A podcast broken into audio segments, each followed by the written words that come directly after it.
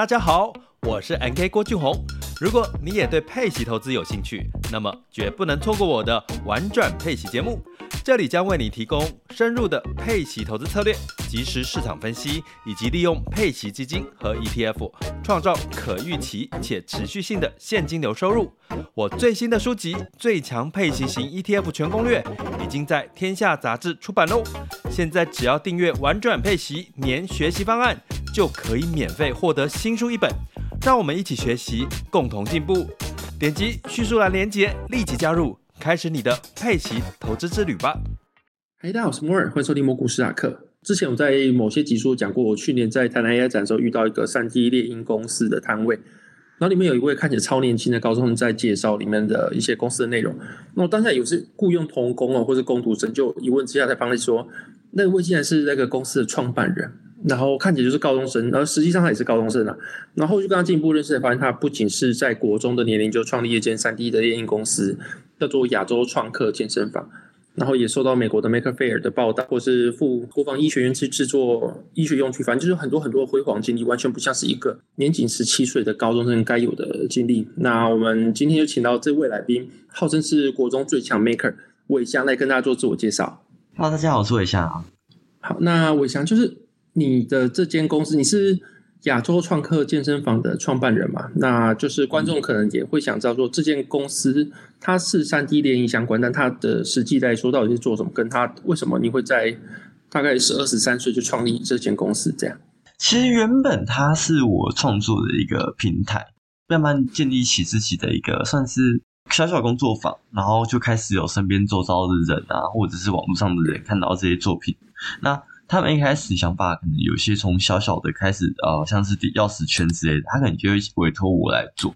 那我后来发现这好像是一个呃市场，所以于是我把 3D 列印当做成一个我对外的服务，然后就慢慢建立起这个工作室，然后从原本的教室做到帮超跑陈彦博做到一些马克杯，然后后面一直做到客制化的像是建筑模型啊，或者是一些辅助用具等等。然后，于是呢，就吸收到很多同彩的高中生，共同把这个工作室给建立起来。哦，了解，这是一个很简略的内容，但大家都知道，就是你一个技术有了，跟你能够把它商业化是完全的两回事，就是。你当下发现你可以做这些东西的时候，你怎么会想到说，那你就把它扩到商业化？那一定要搞什么金流啊？然后你可能要上架平台，那还有网站的架设啊，那些很多东西都是技术以外你应该要去面对的，比如法务的事务啊。那你怎么当下会有这些动力？还是你有什么人给你这样的资源吗？其实这蛮符合到像我家庭的，因为其实原本最原始我是花了七千五百多，我买了一台设备，然后还有买了一些料，嗯、然后。啊、呃，那时候一开始其实都是靠家人慢慢的嘛，因为说大概才国一左右，然后家人就跟我讲一件事情，就是说他们没办法长期的支撑我每个月这样子的花费去玩 3D 列印这件事情。那那时候其实就启发了我一个，就是想说，嗯，我必须要靠呃我买多少料，呃赚取多少钱来经营我能够持续创作这件事情，所以我就把这个过程把它转成商业化，我就把它想成我可能一公克。可能我成本是一块钱，我该转为两块钱、三块钱这样这种思维，去持续的去赚取这个金流。于是我从国中那个时候就开始有赚钱这个理念，因为赚钱才有办法持续做我自己喜欢的创作，也能散播这份热情。因为家人他没办法持续的 support 你嘛，毕竟就是家里经济没有那么的好，想要还玩这么高级的 的一个产业。哎，那这样的话，你还记得你的第一笔成交的订单那个是怎么成交吗？就是你那个时候是网银已经流行的呀，是直接转账给你们，还是中间还是有很多很复杂的程序啊？其实我第一笔账其实是我买 3D 列印设备的钱，印象中记得很清楚是七千五百多。那时候其实我国，哎、嗯，我小六升国一的那个假期。那那时候其实是我去帮补习班，他们去带孩子说如何自己制作一个遥控车的这个课程。那那个补习班的主任就全程一到他的所有一到六年级就全部的班就交给我一个人自己编课，然后筹备材料，大概两三百位学生。哇，那时候 大概是我人生中第一次教课。你用国中年龄就做到这件事情啊？对，就是小六教两三百位学生那个过程。哇，所以你是小时候就很喜欢，就是除了玩三 D 列印之外，你还有办法把这些东西做一些组织化或是脉络化去跟人家分享，就对了。对，我觉得自己只要事情分享出去，是在以前事情是一件蛮快乐的，因为嗯，大家会很热情的回应你。因为我妈她是数学老师，所以她以前大概三年级的开始，她会开始在她课程后面十分钟、三十分钟有一点点时间让我教她的学生。然后一直到六六年级升国一那个暑假，他就完全放手，把整个课程都交给我安排。然后那个课程大概持续一个礼拜左右，嗯，然后就在一到六年级一两百位学生，嗯，然后就教大家如何自己一个人做出一台遥控车。了解了解，所以说就是你的爸妈给你的教育有很大很大关系，让你可以去面对一些很多的人，一两百个人，他绝对不是小数目，但你还是可以去跟他们分享你的东西，把它变成一个比较，也不能习以为常，但就是你已经比较习惯于跟人家分享你的东西，因为你的成长经历就是这样子。那一仗也算是我第一次去知道说如何去跟厂商谈判，哦，因为那谈判自己去跟一些教具商去，嗯，因为其实那个量蛮大的，那我就找委托厂商去跟他们谈，就是价格啊之类的，会不会比较便宜之类的。就会有什么教具啊？那时候其实就是蛮简单，就是呃马达，然后车体嘛，车体是亚克力，然后还有呃遥控器、主机板这样子。嗯，所以那时候你自己制作一个遥控车出来的话，三 D 电影是主要是拿来做哪一个零组件？其实我还没有设备，但是当时其实我已经会三 D 电影，但是我没有设备。哦，了解了解，是因为透过那一场，然后得到了红包。对，那时候只收红包，大概七千五百多块这样子，然后就把人生第一笔，因为那时候其实对我来讲，七千多已经是一笔很大很大的钱。对，嗯，然后那时候我就一股脑子就是投，想说我要投入在三 D 列印里面。那时候其实家人算蛮支持的，就是说反正这笔钱是你的，你要怎么花就怎么花。那了解，哥哥蛮反对的。那时候跟他讲说，你你为什么要花这么多钱？然后家里其实经济没有很好，为什么不存着？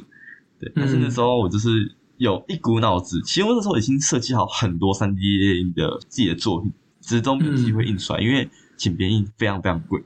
所以我想说，终于已经有自己的设备，终于可以自己创作无数的作品。所以那时候就有那个设计三 D 列印的能力了。你是网络自学吗？还是你有接触、呃？其实都有，我是混合式的都有，就是有一阵子有请。一下子的老师，大概呃两三个月，然后后面又自己在摸索，嗯、自己在学。嗯嗯，了解了解。那那时候你就是大概是二十三岁嘛，开始买了三 D 电影的一些设备，然后正式成立工作坊，就是现在的亚洲创客健身房的前身这样子。对，最原始最原始名称是伟翔创意实验室，其实是很个人的一个，哦、就是一个舞台。嗯，就是想说，那时候就想说，我从小有一个梦想，就我未来想要开一个 maker space，就是嗯嗯啊、呃、maker 的制造空间。所以那时候我就取名叫“我想创意实验室”。那时候其实很早很早很早，那、嗯、那时候其实做一些很简单的吊饰啊、小车子之类的，就是嗯嗯，非常的童年。那个时候大概是你十二岁嘛，那现在你大概是十七岁，然后是高中生的年纪嘛。嗯，没错没错。那就是这样，大概过了五年。那现在这间公司的目前的主要架构是成长到什么地步？就是有大概有多少人啊？然后背后有没有什么金主？跟目前的主要的营业项目有哪些？嗯，目前的话，呃，亚洲创客健身房这个单位，它是隶属在国际创新生意技术研究院有限公司。这间公司底下一一个部门，那这间公司它是分成两个架构，一块是做 AI，AI 的演算，AI 排压，那一块就是做我的三 D 电影项目。那嗯，这个也是蛮奇妙的，其实是现在国防医学院的一个机缘，超好这个机会可以挂在这间公司底下。那这个大家可以再拉出来跟大家跟大家分享。那我先讲一下，就是回归到正题，就是我们的工作室架构。呃，目前的话。我们组织算是里面有成年人，大概三四位左右。那呃，其中的话大概有四到五位的学生。那学生的话，大概是落在大学、高中、国中的这个年纪。那我们大家就是一年会列出一个年度专案，就是完全不考虑赚钱，只为了兴趣在做的一个 梦想。对，嗯、那其实最原始，我把它定义为服务，可能像是三 D 电影代印啊、三 D 电影设计等等的。那我后来发现的是，这个单位反而促进了很多学生们梦寐以求梦想。所以我在这次出国玩回来之后，然后听完吴老师的一些话之后，我把亚洲创业金厂把它定义成一个呃年轻人的制造工厂。对，嗯，我比较不偏向于说它之后会变成一个盈利机构，而是它是有点像是更年轻的扶持新创公司，像大公司可能有一些什么呃加速器啊之类的。那我觉得亚洲创新这么它算是一个有可能像现在的学长姐在带，可能现在的学弟在做一些专案之类的。那经费的话，我们也是自己想办法去找厂商拉赞助。或者是请厂商去赠送设备之类的。那呃，其实我们背后没有任何金主，就是公司也不会提供补助给我们之类的。虽然说偶尔会在展览上面会提供一点点的少量资金给我们，但是在做专案上面，它其实是不会提供任何资金的。你必须自己想办法。公司只是一个保护壳，那你要怎么去破蛋？你自己要自己想办法去解决。所以说，我觉得在这个工作室环境里面，你可以学到是如何去对外去接触呃业界也好，或者是社会人士。你同时也可以自己做到专案。那我觉得这算是呃让年轻人更早踏入职场，还有未来怎么稳定你创作的一个蛮重要的核心。嗯，了解。诶，那如果说这间公司他没有提供给你，就是主要不是持续给提供给你资金的话，那当初为什么？他会邀请你到他们的下面边那个，你说类似部门或者单位，或者说你为什么决定会加入这个公司？他有提供什么样的内容，或是有什么契机吗？我觉得其实里面的资源算蛮广，因为这间公司里面其实搭配了很多一些呃博士教授，还有有关医院的一些配合的医师等等。所以那时候我其实，在国防医学院里面在做一些专案的时候，遇到这间公司的老板。然后那个老板他就看到我对三 D 店很热情，那他就那时候也是也算蛮随便的嘛，我也不知道，就是很随口问说，哎，有没有兴趣加入我们公司？我们有很多顾问团队可以一起协助你做一些 project 之类的。他那时候一听，哇，这是医疗是一个好庞大的一个领域，是我市场，嗯，对，还是我还没有去摸索到的。但于是我又对生物猎印有一点点兴趣，哦、所以于是我就就是透过这个老板。加入到这个公司，就把工作室隶属于他们底下，那就是所有的呃报账啊，都是由这个公司来处理。那同时，我也可以在这个公司里面收集到很多人脉，像是我可以收集到工研院的一些呃人脉啊，或者是在医院里面花莲慈济医院等等的人脉。嗯，所以就是这间公司可以提供给你的，除了法务或是会计这些书上的内容以外。他们还有很多专业的人可以提供你经验啊，或者是知识上的互相交流或传递。没错，没错。那这样的话，就是你说你们现在公司是属于一个要自己拉赞助，然后你心想你的期望它是一个非盈利的公司，那你又说里面会有几位成年人跟一些成员在里面，那他们都是不执行嘛？都是义务性的嘛？现在其实大部分都是专案性，就是可能呃某某个案子是由某个人负责这样子。那呃，其实就我现在目前遇到的几个成年人，其实他们大部分没有跟我要求说他们需要多付多少的薪资，反而是他们希望说把这些钱，甚至说就是我们做这些案子的钱，把它投入到我们自己在玩的专案，或者是建立自己更庞大的呃利益农场之类的。他们反倒是因为这个过程达到很多成就，所以。他应该说，他们本来本质就不是为了赚钱，而是为了创作，还有培养下一代更有才华的年轻人。嗯嗯，就是有一群热爱三 D 列印的同好聚集在这个公司，这个样子。对，可以这么说。那像他们，假如说有些人说他们出来做一些专案，假如说我们有时候会办课程，或者是办研讨会，但是我们都会支付他固定的时薪，这样。嗯嗯，了解。那可能就是大家对亚洲创客健身房目前专案这个东西有点陌生吧？就听到现在就觉得很是一群志同道合的人一起在这间公司里面，但好像对专案有什么东西还不太了解。那就是最近我发现说，你们有个二零二四亚洲创客健身房的年度计划，叫做抽象频率吧？还是你直接跟我们介绍说这个东西，你们这个年度计划它大概内容是什么东西？这没问题，这没问题。OK OK，来，呃，每年的年度计划的话，我们会把它定义在说，有点像是我们的年度发表之类的，因为那也是成果报告的概念。那，嗯，呃，其实，在去年的时候，大概是疫情解封嘛，我那时候其实就看到了，哎，没有，在前年，就是我们准备做去年的年度计划的时候，那时候我就在思考到底要做什么才好。那时候其实我们列出几项，一个是呃做卡丁车下地堡，三点点卡丁车下地堡，一个是一比五十的小型的投射灯。但那时候我想到投射灯的原因，是因为说，呃，在疫情解封后，其实大家蛮需要这种呃需要打动气氛的场合去舒压、去释放自己的情绪。那我那时候就看到这市场非常非常的大。那我没有看到有人用三 D 电影方式去做投射灯，因为三 D 电影方式就是你可以少量多样的去做各种变化，还有各种的可能性，可以玩不只是普通的灯光艺术，而是你可以玩更多更多的样式或者是花的图案这样子。那呃，我那时候讲说，我们自然有自己的做软体的软体开发，做电路板研发设计，然后还有做硬体的。然后好做 3D 店，做音乐的，然后说哇，这不是天时地利人和，可以刚好可以做成一个，就是否灯光艺术的一个表演嘛。然后于是我看到还有很多市场，像是婚礼，然后呃演唱会，然后到一般的活动、尾牙、跨年等等的，都会用到这种投射灯。然后我说哇，如果在亚洲做一个知名品牌，这不是不是一个很屌的一个事情？于是我就跟团队提了我的这个概念。然后他们每个人后来才发现，原来大家都很喜欢舞台。嗯，没想到大家对这个有如此的呃热忱跟执着吧？对。然后就是我们在去年就做一比五十中小型舞台，来做一些软体的讯号测试，然后硬体的小规模测试。那呃去年做起来其实都蛮呃稳定的。那我们也去年是用很 maker 的方式去制作，用现成的主机板去做通讯。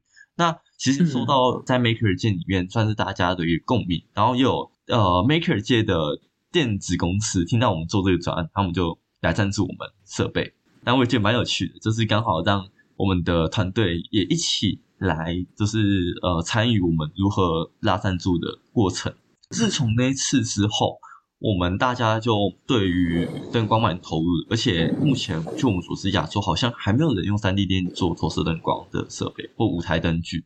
所以说，我们今年就想说，我们去年做小的，那我们不如今年来做个一比一的。当初只是开开玩笑，想说你去年年度需要指望的，想说大家缓和一下气氛，对。但不知不觉，大家就默默的开始筹备起今年的 年度计划。嗯，所以说你们不只是做硬体。你们软体也就等于是一个舞台的节目设计，然后灯光啊，或是那些什么音乐部分，就是由你们来设计嘛？对，没错没错，因为我们音乐也会编词编曲跟合音，所以我们又有相关的学生会来一起做。诶，这样很厉害，就是你们除了硬体的那个投射灯可以印出来以外，曲也可以从里面做出来以外，你们要整合这个东西，你们必须要有什么 IC 设计能力啊，然后你们要有办法。用这个软硬体整合晶片啊，到什么模组啊，到最后真的是变成一个舞台，这些能力你们全部都是你们团队就具备的吗？对，应该说他不是任何一个人来可以来顶这件事情，而是大家各有专才。有些人做机构，那有些人做软体，有些人做硬体设计。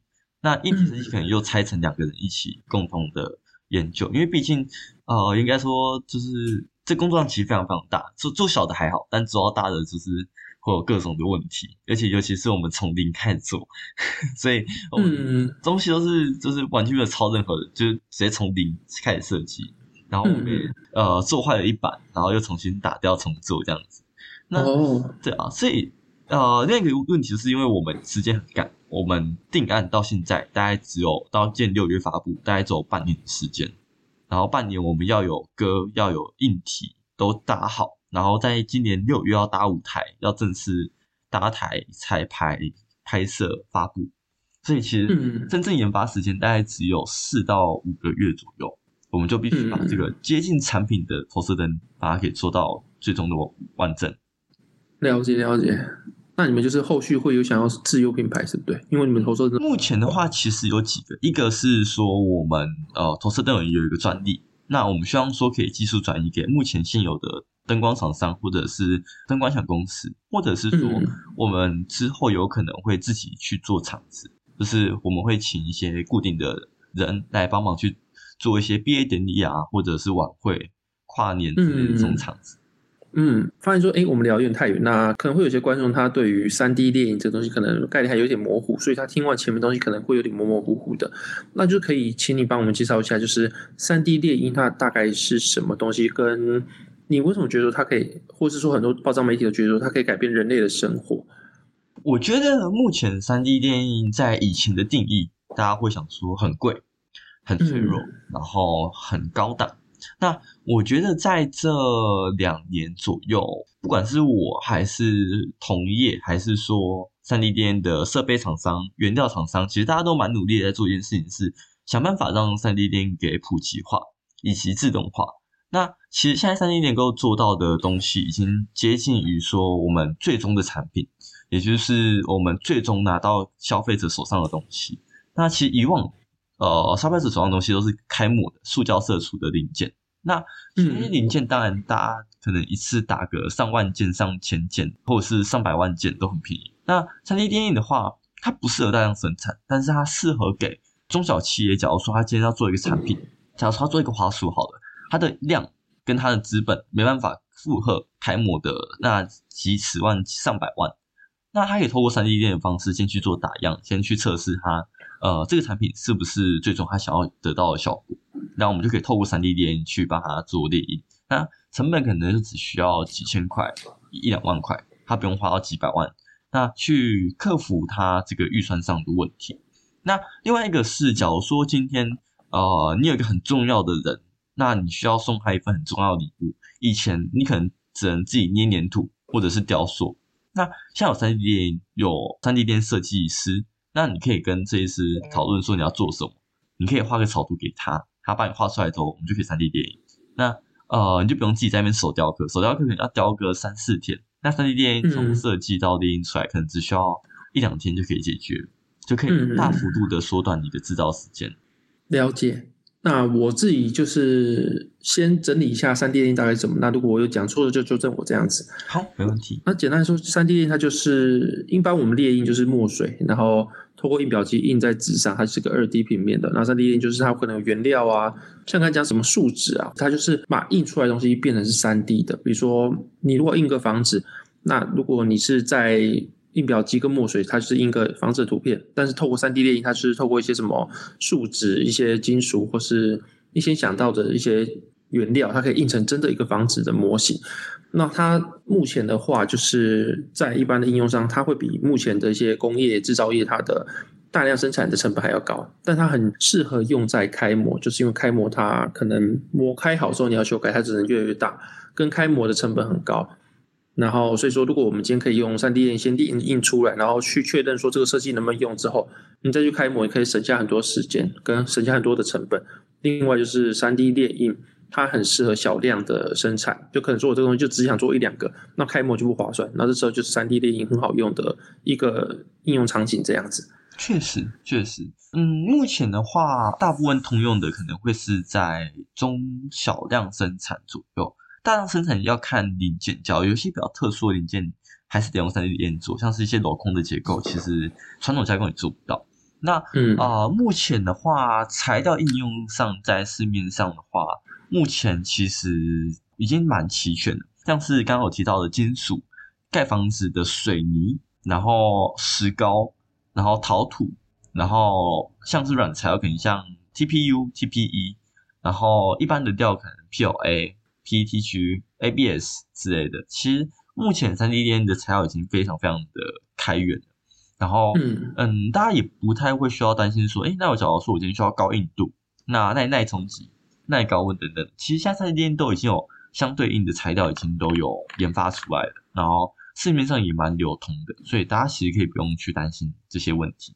嗯嗯嗯，就是目前就是说当下环境为什么 3D 列印还没有到非常普及到生活大众的东西都 3D 列印出来，它的这个产业最大的瓶颈是什么？是如果突破，它可以往下一个阶段去迈进的吗？我觉得目前的话，可能是因为第一个是很少厂商有做自动化设备，也就是说，呃，当我一件物件印完，那我物件需要靠人工去铲除，那再印下一个。那其实这其实也是我这次去英国学到的，就是呃，3D 列印你把它变成一个自动化的设备，其实会带给三 D 电影有点像另一种革命吗？对，就是当你今天需要人工的时候，它就会失去一份呃能够生产的可能性。那假如今天全部变成电动，印完之后会自己产出，再印下一个，再自己产出，这样子的话，其实就很有机会可以应用在我们生活中。嗯，还有另外一个问题是，目前三 D 电影的后处理时间还太久，像塑胶射出，射出完之后边缘稍微消除，就基本上就可以用，或者是稍微处理一下。那其实 3D 列印目前印完之后，后处理的时间其实相对比开模还来得久，这是我自己觉得。然后还有一些处理的打磨啊，还有拆除支撑等等的时间，其实相对耗体力。然后也耗时间，所以我觉得这也是为什么还没有那么普及的原因。那另外一个还没有那么普及的原因，可能是因为台湾的教育育方式跟教育环境不太一样。像我这次去英国，我去看到他们每间呃学校，其实你每个学校几乎都有一台 3D 列印机。就是国外他们已经把 3D 列印当做是一个基本上已经接近是一个人人都有的状态。那只是说台湾。可能进度比较落后，还有就是台湾的厂商也比较相对比较少，然后门槛也比较高一点，就是机器的售价也比较高，所以导致说台湾其实现在还很少能够看得到家庭里面有 3D 列印机的这个景象存在。你刚刚说那个后处理大概有什么？就是 3D 列印出来至少会有是一个模型出来了嘛？它有经过很多很复杂的后处理嘛？呃，我我举一个例子哦，假如说我今天印一个拱门，我拱门中间是不是有一个悬空？嗯，那我悬空的话，我的料挤过去以后，它会往下掉，所以我在中间需要长一个支撑材去支撑住我的材料。那、哦、呃，当我印完之后，因为支撑材是要拆除的嘛，那拆除过后可能就会有一些痕迹，我可能就需要打磨之类的。那每一次打磨，可能物件都会长不一样，所以我觉得这是它的一个目前还存在的一个问题。哦，了解了解。那这样的话，好，那我们就聊到这边嘛。因为刚刚聊到就是你去英国，那我们再拉回来聊你个人的故事好了。就是因为刚刚讲到你有很多很多的经历，就是刚你有说你有受到国际创新生医技术研究院的邀请，然后此外你也开始参展，就是我是在台南的 AI 展遇到你的，然后你有到国防的医学院去授课或是演讲之类的。那可是大家都没想到，就是你才十七岁，你竟然能够达到这样的成就，就是你为什么？会从十二岁到十七岁这五年间，可能就是大家就会想要去同才出去玩啊，或者是去做很多很多，就是这个年纪的学生大部分会做事情。那你怎么会是这样的经历，然后去做跟别人不一样的事情？这条路选择，那一定会是跟别人比较不一样嘛？那可能就会有一些阻碍跟一些比较无聊的地方，势必会牺牲一些东西。但你为什么会选择这条路，然后这么有热情这样子？我觉得这个可能跟我升学有关，因为当初我在国中的时候。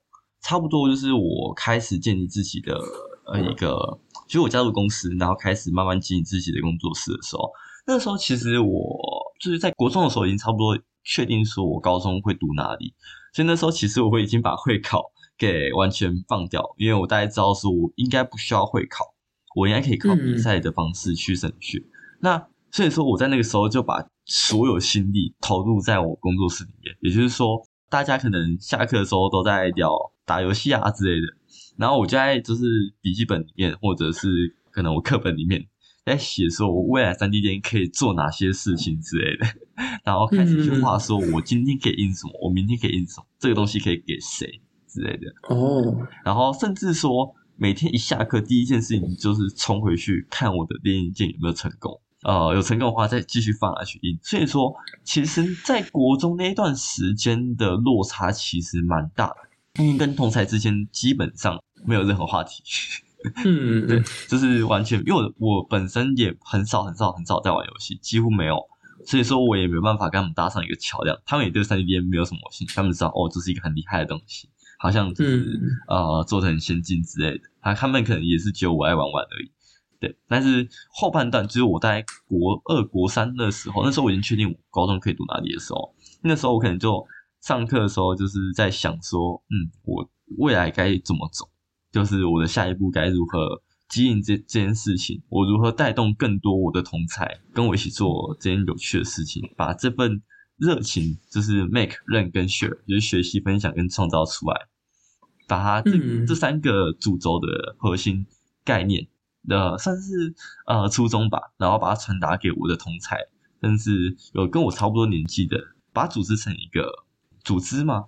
对，嗯，就跟一个就是大家都很热爱这个活动的一个社团嘛，或者是一个算是算是，嗯嗯，哎，那这样的话，你真的是在国中到高中这个阶段是比较少遇到，就是真的从你身边的同才，就是一起在同个班的，你就真的比较少交朋友，是这样子吗？对，可以可以可以这么说。那时候其实蛮不爱社交的，因为就没有话题啊，然后也不知道聊什么。我反而在那段时间社交的人都是大于我一轮两轮的或。三轮、oh.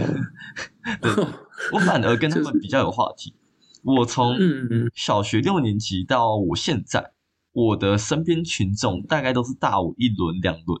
就是我现在每、嗯、每天面对面讲话聊天的人，几乎都是大我一轮两轮三轮的人。嗯，老师说那个落差会很大很大。怎么讲？好像在听什么天才的诞生或什么伟人故事，然后好像就是 现在既然访问到或者听到一个伟人的那个其中一个故事经历这样子，就是一个节点这样子。那就是目前的话，因为我是在台南的 AI 展遇到你嘛，那就表示说你会代表你们的公司去参展，那你一定是有想让大家知道的东西啊。那就是当下你为什么会去参加 AI 展，或是说你会想要让这个社会知道你们的公司的什么东西？其实啊、这个机缘也蛮妙的，就是我这次去的是那个，因为刚刚刚好跟 AI 展办在一起，但是我实际上我参加的是那个沙伦智慧生活展的那一半边的。然后当初邀请我参加的是我哥哥国小的补习班主任，然后他在做科教，然后他从我很小很小的时候，大概二年级，因为他是有办一些科普活动，我就去参加。那当初还可以跟我站在战场，然后站着跟我聊，就是指导我未来该怎么做之类的，聊一两个小时或者两三个小时。对，嗯，然后他那时候就蛮奇怪，他一通电话打过来，然后他就问说：“哎，伟翔，那边你去参加他办的展览？”然后我就说：“OK，他没问题。”他就带着他他跟民视的人来去那个我现在代理公司找我。然后他就问说，就是有这个机会，难得他在台南有这样子一个场地，然后可以让我就是展现出一个很开放的一个专区，让我去展现我的产品、我的服务、我的创作这样子。然后那时候我想说，其实台南离高雄也蛮近的，然后啊、呃，我想说这是一个不错的尝试，毕竟也是算是第一次参加这种高级展，然后我就答应。对，那时候其实蛮紧张的，那时候原本只有两个摊位而已。嗯，但是不知道为什么，就是周边六个摊位。哎，所以那时候是你第一次参展啊？对，那一天。没错。那就是参展，他会需要付一些参展的费用吗？对，没错。我还记得他一个摊位大概是四万块左右。嗯，对。然后我们有六个摊位，那就除了付那个摊位费用以外，你还要付那些像是参展那些，对，就是那个整体的设计，那些也是要跟公司谈。呃，其实设计的话，公司没有管太多，他就全部就包给我自己一个人出。他们其实蛮放心的，我也不知道他们哪来的自信。可是这样你也要跟那些什么，因为参展有他们那边专门做展场的那些公司，那你还是要去跟他做一些形象物跟一些公司的柜位的设计嘛？对，没错。所以呃，你看到那整条都是我预先在就是软体里面先设计好，然后当天前两天进场的时候慢慢去布置起来的。哦，是你自己做的啊？对，没错，那整个主视觉是我做的。哦，没有到非常满意啊，但是就是还可以。很厉害。对，嗯嗯嗯，这也算是我第一次做这么大的展场，居然有摊位，就长就十八公尺多。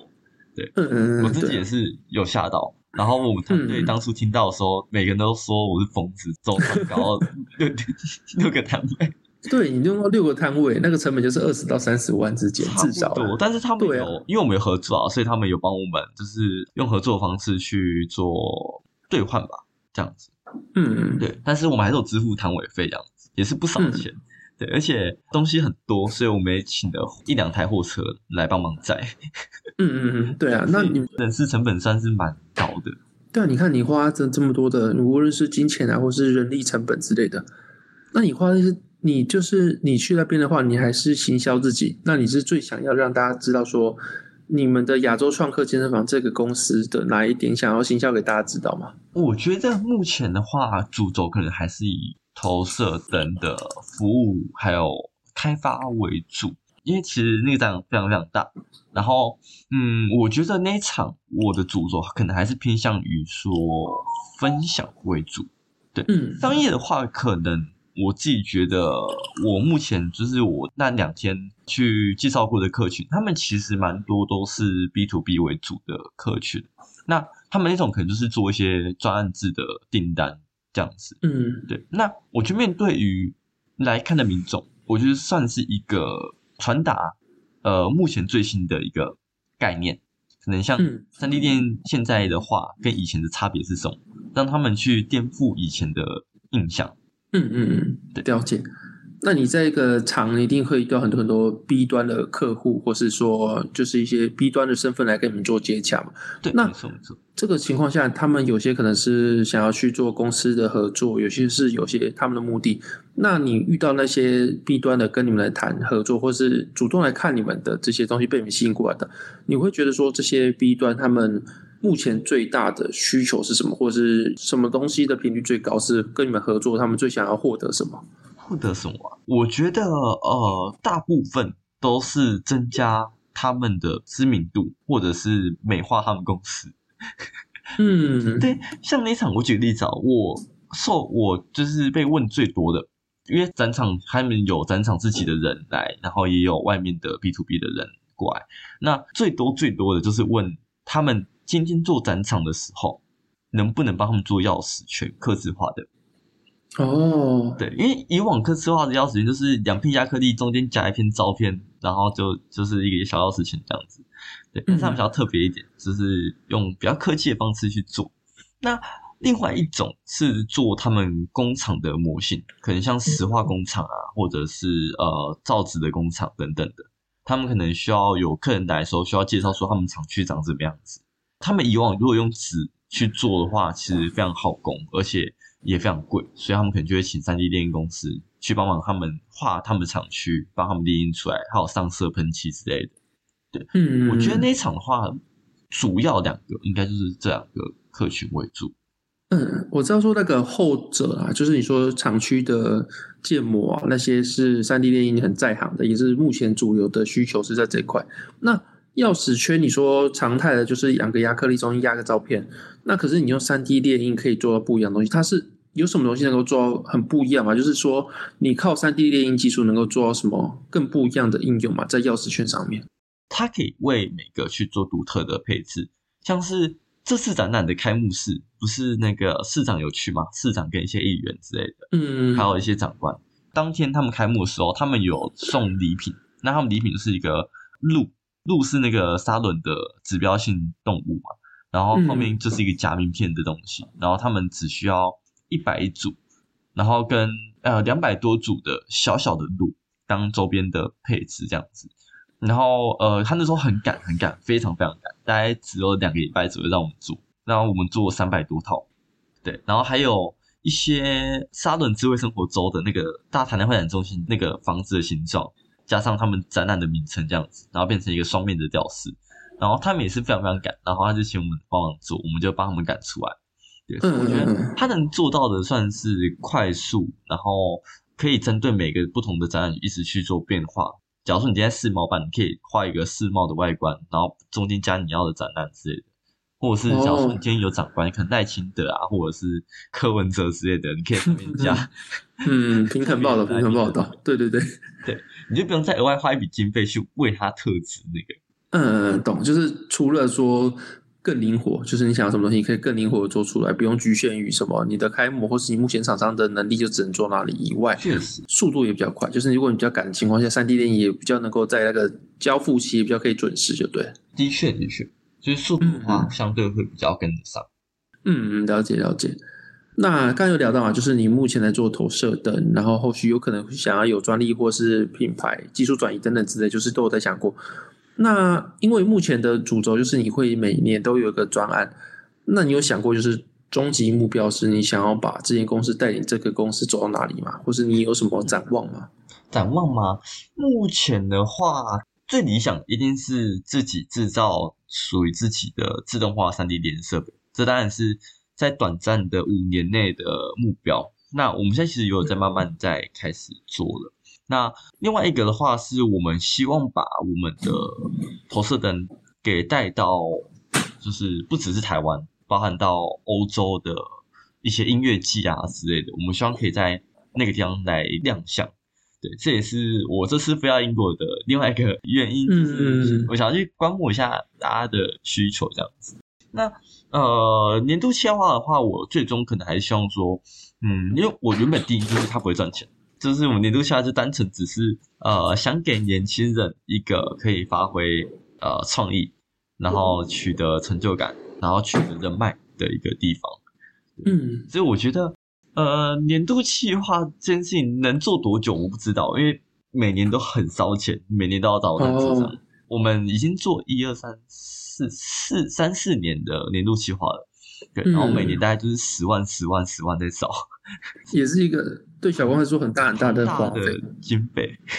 嗯嗯嗯嗯，对，那呃，有时候其实也不止啊，就是还其实是远远超过。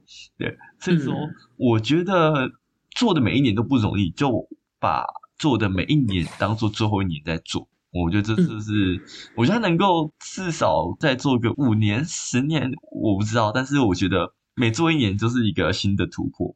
嗯，很难想象这是一个十七岁的高中生讲的话，就是带领一个公司去做专案啊，然后有自己的专利，或者有很多很多生产能力。至少听你们刚刚讲完，你们除了有 IC 设计能力以外，有晶片制造的能力。嗯，然后还有晶片算是电路板啊，主机板电路。嗯。那也有那个舞台的投射的那种硬体的设计、软体设计跟软硬体整合去做一个舞台的节目设计这样子。对，没错没错。然后你们还有三 D 列印的设备的制造能力。对，没错，我们又有三 D 列印的开发能力。哇，那真的是一个嗯非常厉害的公司。是现在蛮多人不太知道，因为其实很啊、呃，就我目前知道的是，很多人不知道健身房这些东西是什么。嗯，就是你的名字比较特别。请问你们是在健身的吗？你你们一个月多少？呃，说不定你开健身房会很好赚啊。对啊，说说不定更好赚，比本业还好赚。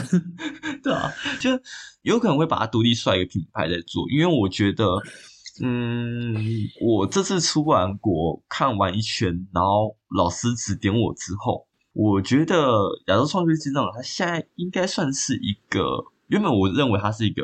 以赚钱为导向的品牌，但我现在慢慢觉得它应该是一个练功坊。嗯，对，只是我觉得我的思维有被洗礼了，有点像是什么育苗或者怎么讲，就是我突然忘记这个名字，就是很多很多的培育下一代或是怎么样的机构，种这种感觉，种种子，有点像种子教师那种。嗯嗯嗯，只是他是更年轻一个的，像我们现在最年轻、最年轻的是国一。哇！就当初的你，而且在台东，然后他每次为了做专案，他都会跑来高雄或台北。嗯，对，然后就是他的家人就带着他到处跑，可能当天来回之类的。所以哇，嗯，台东带出来，因为那个学生，所以我彻底被打动，说我只要有他在，我会想办法继续让每年都有计划可以进行。哇，这个结尾是非常充满正能量，就是让人家。很感动，一群热爱三 D 电影的人聚在一起，不为赢。小五、小六的时候就开始跟着我，他也是在展览的时候认识我，然后我开始带他这样子，嗯嗯，然后他就一路带了两三年，他现在已经可以很独立的自己画图、自己列印。嗯，对，哇，就是你们说你们在做好玩的事情、开心的事情，但是其实你们默默的做一个非常有技术性、非常厉害的一个，你说专案嘛，或是一件事情这样子。其实我们每年的年度计划最终目的，其实我们每个人都是定义在感动身上。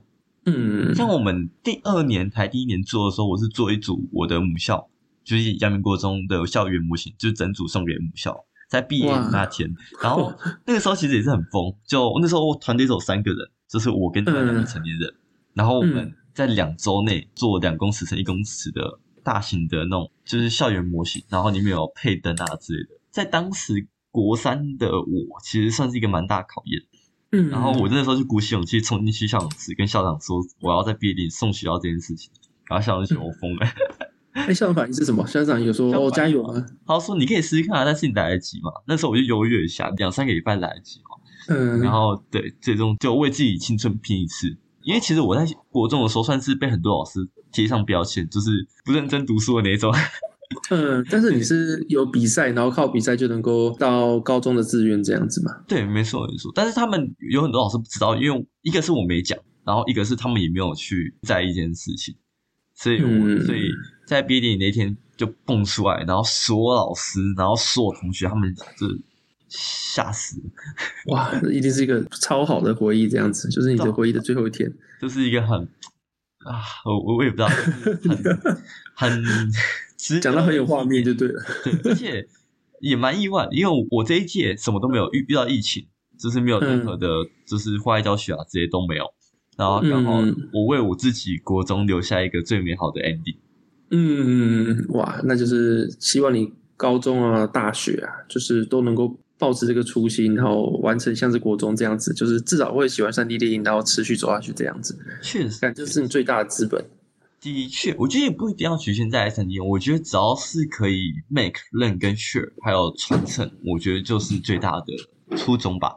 嗯，了解了解。那节目到最后，你还有什么想要跟听众朋友说的吗？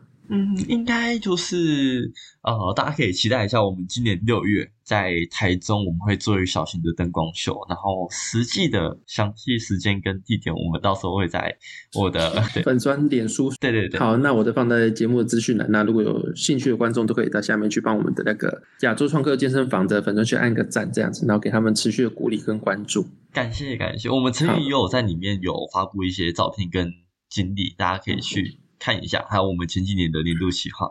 嗯，好，那就期待你们，也祝福你们公司未来一切顺利啊！